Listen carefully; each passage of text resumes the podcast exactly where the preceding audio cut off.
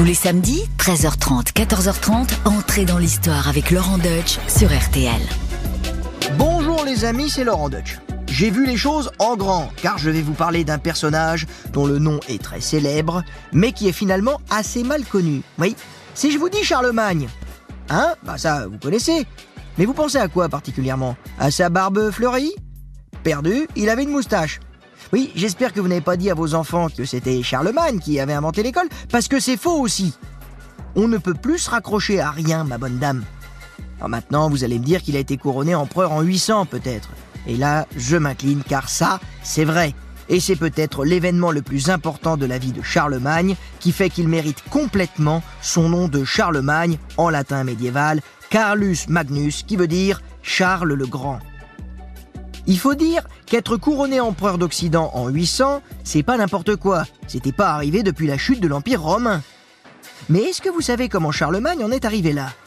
Eh bien, ça a été un chemin de longue haleine. Et je vais vous raconter comment il a hérité du royaume des rois mérovingiens par son père. Comment il a essayé d'unifier un gigantesque empire autour d'un projet chrétien. Comment, à force de conquêtes et de réformes, il a gagné en envergure. Et je vous raconterai aussi comment, main dans la main avec le pape et en concurrence avec Byzance, il s'est fait poser une énorme couronne sur la tête, celle d'un empire. Un empire qui ne lui a pas vraiment survécu d'ailleurs, mais qu'on aime bien voir aujourd'hui comme une préfiguration de l'Europe. Mais ça, ça fait partie du mythe. Alors, on évacue le mythe et on plonge dans la vie de Charlemagne, la vraie. Suivez-moi et entrez dans l'histoire. RTL, entrez dans l'histoire. Avec Laurent Deutsch. Si Charles est devenu le grand, c'est parce qu'il doit beaucoup à son père, qui d'ailleurs lui était plutôt court sur pattes, si on en croit son surnom. Pépin dit le bref. Eh bien, ce Pépin le bref, il lui a bien préparé le terrain. Il a chassé le dernier roi mérovingien du trône pour prendre sa place. D'ailleurs, à force de m'écouter, vous devez commencer à bien les connaître, les mérovingiens. Mais si, vous savez, c'est ces francs chevelus qui ont pris le contrôle de, grosso modo, la France et de l'Allemagne actuelle après la chute de l'Empire romain d'Occident.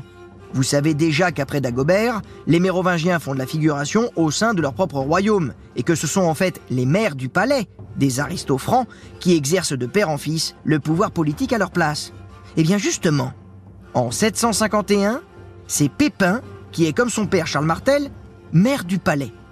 Et à force de tout faire, mais sans avoir le titre, il se dit qu'il deviendrait bien très officiellement roi à la place de Childéric, qui a clairement fait son temps à en croire le numéro qu'il porte c'est Childéric III. Et vous savez que les numéros 3, c'est rarement bon. Hein. Vous avez qu'à regarder les bronzés ou les visiteurs. Le 3, ça marche plus. Hein, franchement, Childéric III, c'est bon. On a fait le tour. On peut passer à autre chose. Et à qui Pépin demande-t-il l'autorisation de devenir calife à la place du calife? Eh bien au pape. Oui, car les Francs sont des chrétiens assez zélés. Ce sont des alliés de l'Église qui fondent une partie de leur prestige sur leur alliance avec elle. Et ils voient en l'évêque de Rome l'autorité spirituelle. Le pape du moment, il s'appelle Zacharie, et il approuve. Et on verra qu'il va faire ça parce que lui aussi, ça sert ses intérêts. Ainsi, Pépin ne se le fait pas dire deux fois.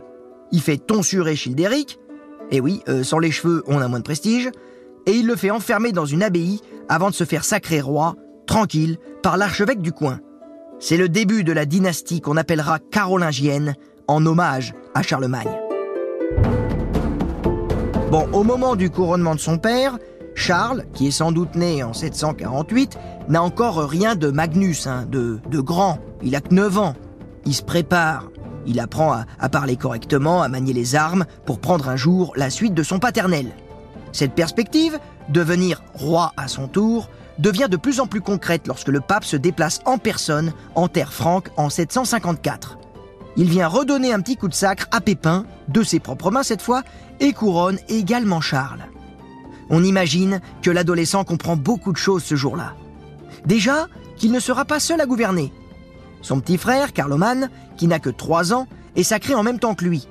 Eh oui, dans la tradition franque, être l'aîné n'assure pas l'exclusivité de la couronne. On partage l'héritage entre frangins.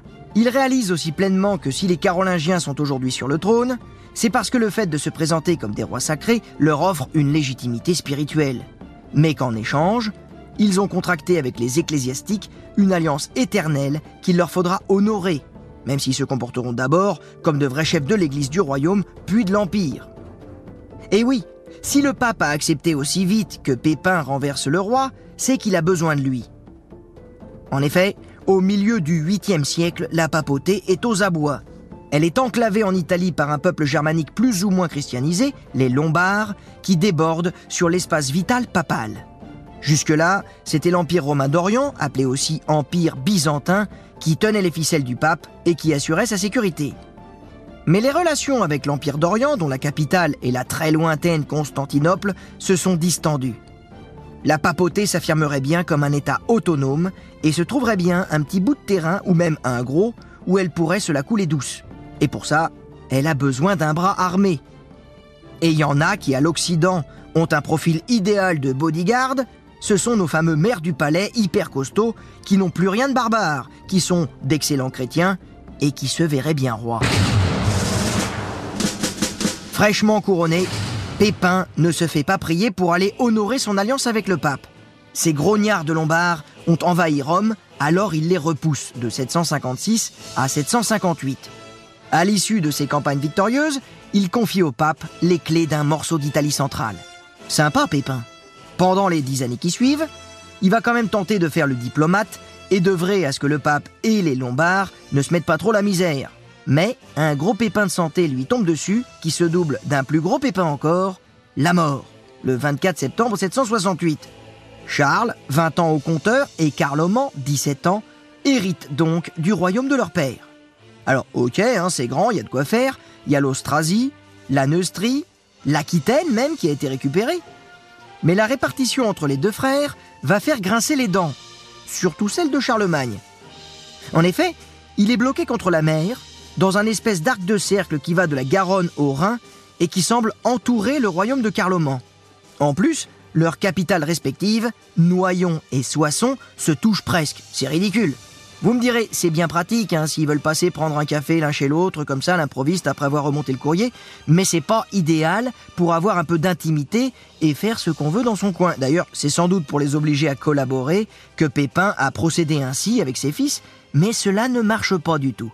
En plus, ils se sont jamais spécialement entendus, et quand Charles appelle son frère à l'aide pour réprimer une révolte survenue en Aquitaine, Carloman refuse.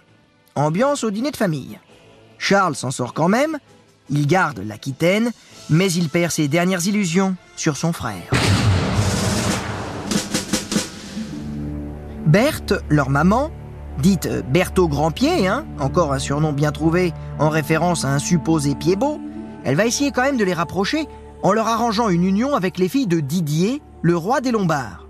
Une manière de lier leur destin dans le mariage et de réchauffer les relations avec le peuple d'agité du bocal qui mettent toujours le boxon en Italie.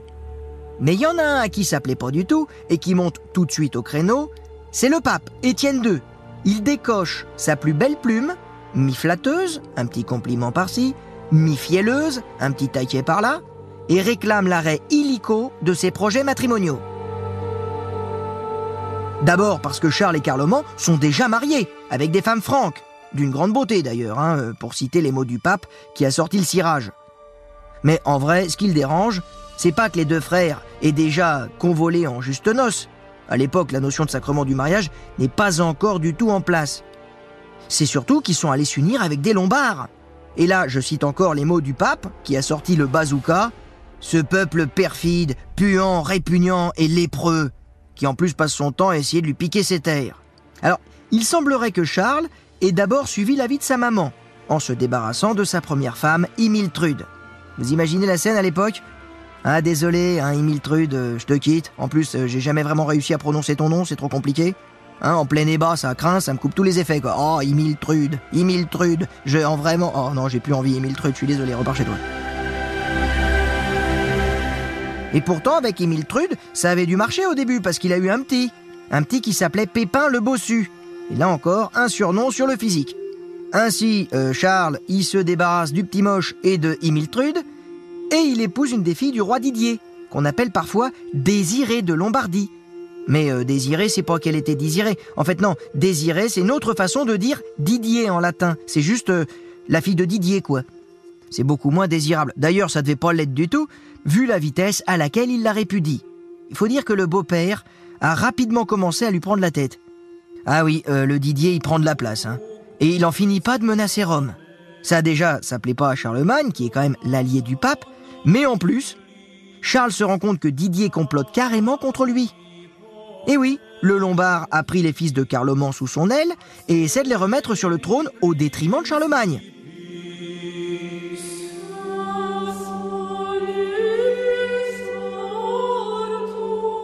Oui, excusez-moi, là vous avez loupé un épisode. Carloman est mort, subitement, en 771. Non, je vous rassure, Charles n'a pas mis longtemps à faire le deuil de son frère. D'ailleurs, on n'exclut pas qu'il l'aurait peut-être fait empoisonner. Et après ça, il a aussitôt déshérité ses deux neveux en bas âge pour faire main basse sur le royaume de Carloman. Mais la veuve de Carloman, dotée du ravissant prénom de Gerberge, oui, c'est pas forcément facile de vous raconter une histoire avec des prénoms pareils, donc Gerberge, elle a réagi en partant placer ses gamins sous la protection du roi Didier, qui essaie maintenant de rendre aux petits leur couronne. Bref, Charlemagne, il a maintenant toutes les raisons d'aller casser du Lombard en Italie avec sa cavalerie lourde. En 774, il finit par prendre Pavie après un long siège. Didier est envoyé au monastère. Les enfants de Carloman disparaissent du paysage, peut-être enfermés dans le meilleur des cas quelque part par leur oncle. Et Charlemagne ajoute tranquillement à son titre celui de roi des Lombards. Quant au pape, bah, il est très content, hein. il est bien gâté, il se voit offrir une partie du territoire conquis pour y installer son siège apostolique. Charlemagne confirme ainsi ce que son père avait commencé avant lui en créant les États pontificaux qui, en passant, existeront jusqu'au 19e siècle. Pas mal. Donc le pape est content et ça laisse à Charles la possibilité de continuer son gros chantier au nord. Je ne vais pas vous parler de toutes les campagnes militaires que Charlemagne a menées. Ah, il en a fait hein, des conquêtes en Aquitaine, en Bavière, en Espagne, plutôt pour consolider ses frontières que pour pratiquer un expansionnisme délirant. Mais la guerre contre les Saxons, elle, elle va l'occuper une bonne trentaine d'années. Ce peuple germanique, c'est Didier puissance 10. Ils vivent dans des terres de l'Allemagne actuelle, censées être contrôlées par les Francs, mais ils ont arrêté de payer le tribut à la fin du règne de Pépin le Bref. Pire, les Saxons font régulièrement des incursions en terrain carolingien pour perpétrer des pillages. Charlemagne décide d'aller les faire plier, comme des roseaux. Puis ça tombe bien, les roseaux, parce que les Saxons y vivent dans des forêts, dans des marécages. Mais bon, vous connaissez l'adage Le roseau plie, mais ne rompt pas. Les Saxons sont farouches, ils sont pas romanisés et christianisés comme la plupart des barbares. Le royaume franc n'a aucune attraction sur eux. Ils sont restés isolés, ils sont restés païens en rendant un culte aux éléments naturels. Alors, Charlemagne, qui considère le christianisme comme le ciment indispensable de son royaume, décide de les convertir, de gré ou de force. Surtout de force, d'ailleurs. Sa première action, aussi symbolique que musclée, c'est d'aller détruire en 772 le principal sanctuaire saxon, l'Irminsul, un arbre qui fait le lien entre la terre et le ciel. Alors ça, c'est pas très écolo, et c'est surtout pas du tout respectueux. En 776, c'est le début d'une guerre sans merci, marquée par l'inlassable résistance saxonne menée par le chef Widukind. Le schéma ne cesse de se répéter. Charlemagne dévaste la Saxe, soumet la population qui fait semblant de se convertir, avant de se révolter. En 782, à la suite d'une victoire saxonne, Charlemagne lance des représailles impitoyables. 4500 jeunes saxons se font décapiter les uns après les autres. C'est un massacre. Enfin, en 787, c'est le coup de grâce. Charlemagne interdit officiellement toute pratique païenne sous peine de mort par voie législative. Cette année-là, 787, Widukind finit par mettre genou à terre. Son peuple est en train de progressivement disparaître. Il accepte d'être baptisé aux côtés de son bourreau, Charlemagne, qui devient son parrain. Les révoltes reprendront quelques années plus tard, mais progressivement, inéluctablement, les Saxons vont s'assimiler aux Francs.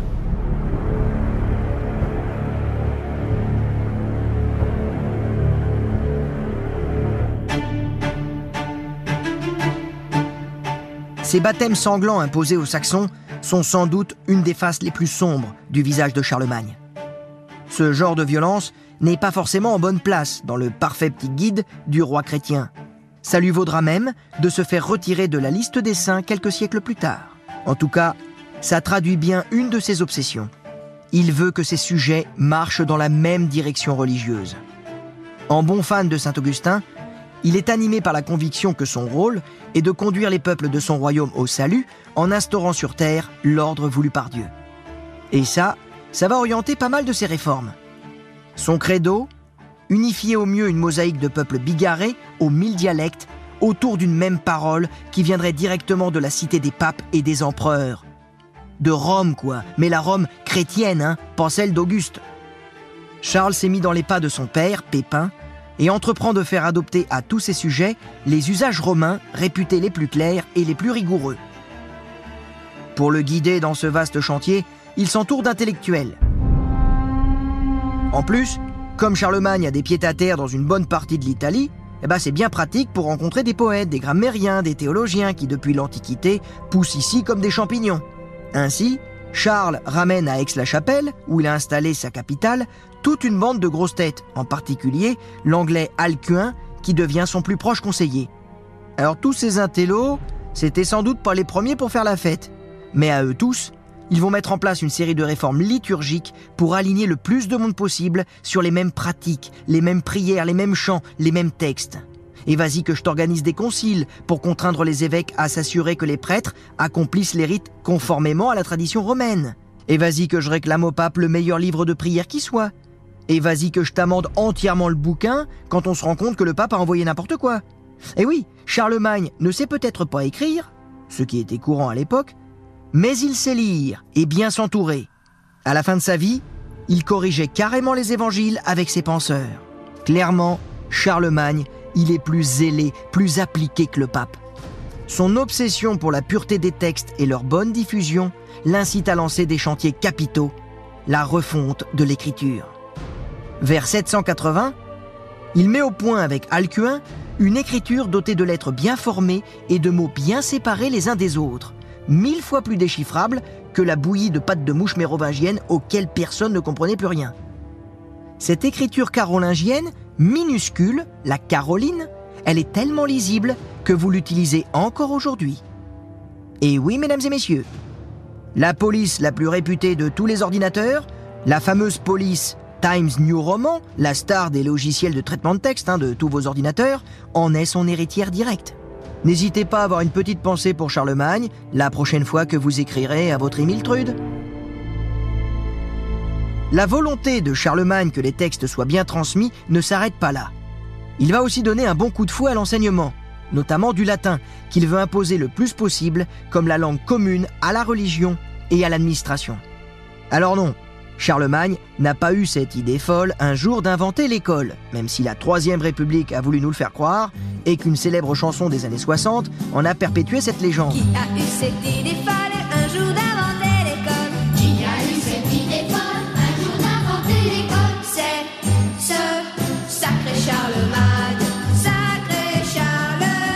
non, désolé France Gall, mais l'école existe depuis l'invention de l'écriture.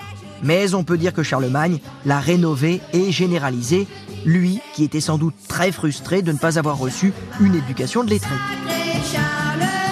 Oui, Charlemagne va généraliser l'école pour les clercs, mais aussi pour les laïcs, afin de former des agents de l'État sur lesquels il pourra s'appuyer pour faire respecter son autorité. En souverain total, Charlemagne met son nez, qui paraît-il était très très long, partout. Dans la vie spirituelle, dans la vie civile, dans la vie publique et même dans la vie privée. Il est un peu maniaque, hein, Charlemagne. hein, euh, il a un sacré penchant pour la réglementation. On est très très loin de la phobie administrative. On peut dire qu'il a un sacré penchant pour la réglementation. Je vous raconte pas le nombre de lois et de réformes qu'il a édictées. Ça brasse large. Il légifère surtout. Comment doivent se fringuer les ecclésiastiques? Que penser de la Trinité? Combien il faut pour payer le pain? Il va faire diffuser tous ses commandements et vérifier leur application par ses fidèles missi dominici, ces fameux envoyés chargés de contrôler en son nom le pouvoir local. On ne peut pas dire que la démarche soit toujours super efficace car on manque de personnel et l'aristocratie fait parfois barrage. Mais ça témoigne de l'ambition tentaculaire de Charlemagne d'unifier son immense royaume. Nous sommes à la fin du 8e siècle. Charlemagne a fait du chemin. Il est à la tête de presque tout le monde occidental chrétien, à l'exception des îles de Grande-Bretagne et d'Irlande. Il a multiplié les réformes pour ordonner son royaume. Il a bâti une capitale fourmillante d'intellectuels. Bon, il a bien eu quelques loupés sur lesquels je vais pas m'attarder, hein. comme par exemple, euh, il a essayé de creuser un canal pour relier le Rhin au Danube, et là il s'est lamentablement planté. Mais bon, il n'y a pas de quoi rougir du travail accompli. Ainsi, son entourage de têtes d'ampoule, Alcuin en tête, le persuade qu'il a toutes les raisons de monter en grade, c'est-à-dire empereur. Empereur, c'est pas n'importe quoi. Imperator, c'est un titre de super roi alors dans les faits, ça sert pas à grand chose, hein.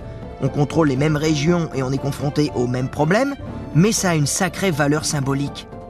Ça poserait Charlemagne en restaurateur à la sauce ultra-chrétienne de l'Empire romain occidental. Vous savez, cet empire romain qui s'est effondré en 476 après s'être fait laminer par les invasions barbares.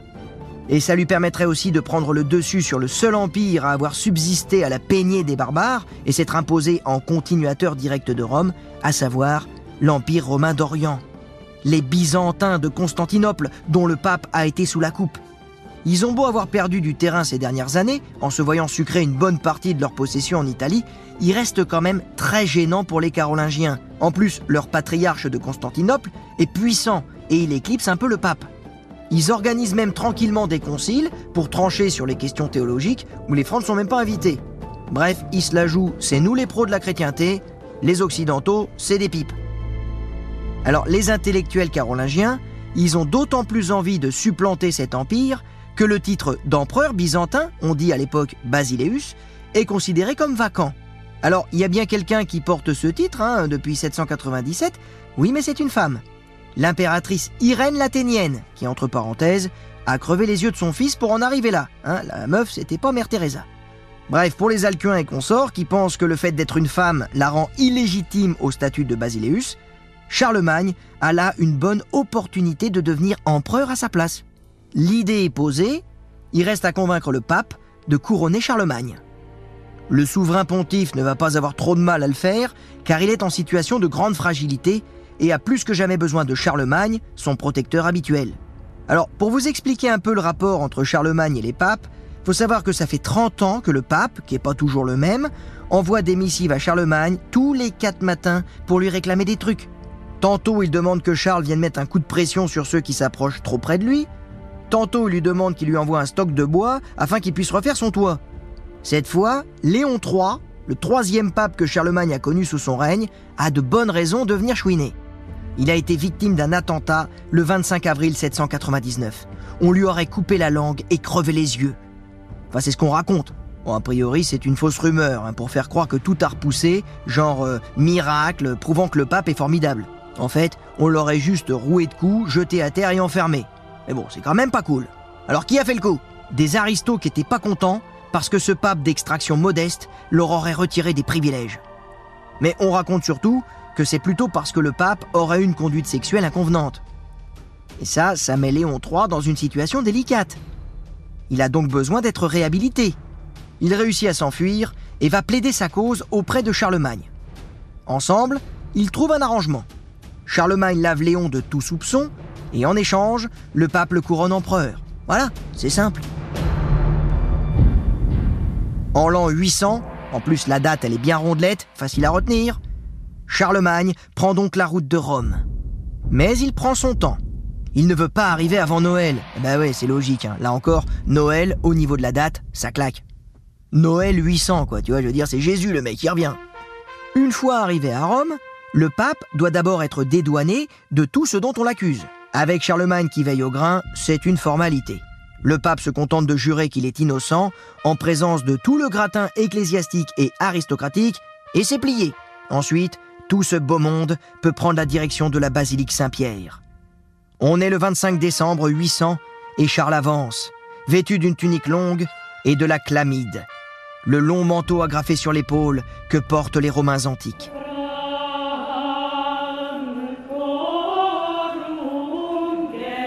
Il se serait bien fait sacrer à la mode byzantine, en étant d'abord acclamé par la foule, puis couronné. Mais c'est l'inverse qui se produit.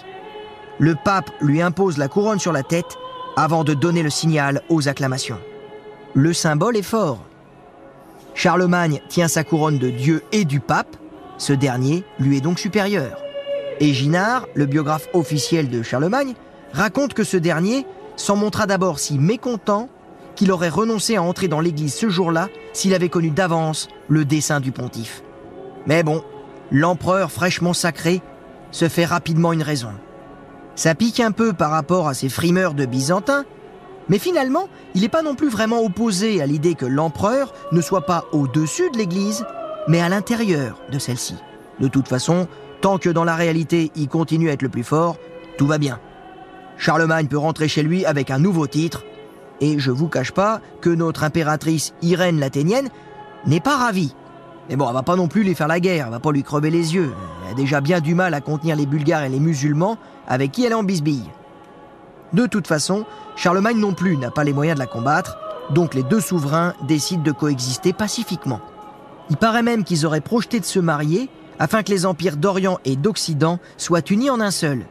Mais malheureusement, Irène meurt, déposée en 802 par un mec. Nicéphore, tiens c'est joli, enfin un joli prénom. Nicéphore qui devient Basileus.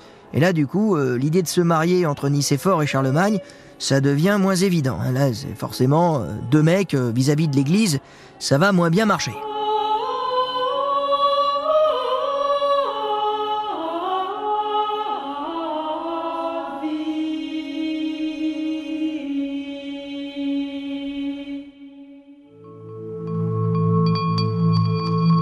Charlemagne est désormais empereur. Au-delà du symbole, il ne sait pas très bien ce qu'apporte ce titre, mais il le prend au sérieux. Il adorait déjà organiser scrupuleusement son royaume, alors vous imaginez avec un empire. Au niveau production de documents, de lois et de réformes, ça va être décuplé. Charlemagne, c'est l'empereur de la paperasse. Par contre, sur le terrain, il lève le pied. Par égard pour le personnage, je vous dirais pas qu'il se met en pré-retraite, mais bon, c'est tout comme. Il a la soixantaine et sa moustache est devenue une barbe fleurie. Alors non, sa barbe n'est pas fleurie, c'est en fait une mauvaise traduction qui s'est perpétuée dans les représentations, mais fleurie. Et fleurie, ça veut dire blanche ou brillante. Oui, Charlemagne a vieilli sous le harnais. Il fait moins la guerre, il a chopé la goutte à force d'abuser de la viande rôtie et de l'alcool. Donc il peut même plus rentrer ses pieds dans des bottes ou dans les étriers quoi, il a le gros doigt de pied tout rouge et il est bloqué sur son lit. Alors que jusqu'ici il était itinérant, là avec son gros doigt de pied tout rouge, eh ben il se sédentarise dans son palais d'Aix-la-Chapelle. Aix-la-Chapelle qui devient une sorte de Rome du Nord, pleine de décorations à la romaine ou à la byzantine, où il peut se délasser entre deux crises de gouttes dans des bains thermaux. Ah oui, parce que quand t'as la goutte, l'eau chaude, c'est pas possible. Là, je veux dire, là, tu sautes au plafond. Et quand il peut, il se livre à son passe-temps favori, la chasse. Donc, qui dit chasse dit gibier, dit viande rôtie, dit goutte. La boucle est bouclée, il est condamné, le mec. Du coup, tout cela l'amène à se reposer de plus en plus sur ses fils. Et oui, là, il faut faire un petit point famille. Car Charlemagne a eu une ribambelle d'épouses. On en était resté en 771 au moment où il a répudié sa deuxième femme, après Imiltrude, la fausse désirée, fille du roi des Lombards. Se sont ensuite succédés Hildegarde de Winsgau, Fastrade de Franconie et Luitgard d'Alémanie. On est toujours dans la compète des noms pourris. Il a eu des enfants avec les deux premières et des rejetons illégitimes en pagaille. Parce que Charlemagne, il a beau être bigot et pied beau, mais il est aussi très chaud. Mais, mais, rendons hommage à Hildegarde, qui a été incroyablement productive. Tout en suivant son mari dans toutes ses campagnes militaires, elle lui a donné neuf enfants avant de mourir à l'âge extrêmement jeune de 25 ans. Charles le Jeune, qu'il garde toujours sous la main, et dans son ombre, Pépin d'Italie, qu'il a envoyé, je vous le donne en mille, en Italie. Et enfin, Louis le Pieux, chargé de veiller sur l'Aquitaine et sur la marche d'Espagne. Au début de l'année 806, la mort plane autour de Charlemagne. Sa santé se détériore. On sort d'une famine généralisée et meurtrière, et le vieil ami Alcuin est décédé. Alors, il pense à sa succession. Et là, il fait quelque chose qui montre qu'il n'a jamais véritablement assumé le sens politique du titre impérial. Ou alors qu'il ne l'a assumé que pour lui seul, car il se réfugie dans la tradition franque et annonce un plan de partage de l'Empire entre ses trois fils. Au fond, il considère sans doute que l'Empire lui a été offert pour ses réussites personnelles, dans un contexte bien particulier, et qu'il n'est pas destiné à lui survivre. Mais bon, le trépas de deux de ses fils, Pépin d'Italie en 810 et Charles le Jeune en 811, va contrecarrer son dessein.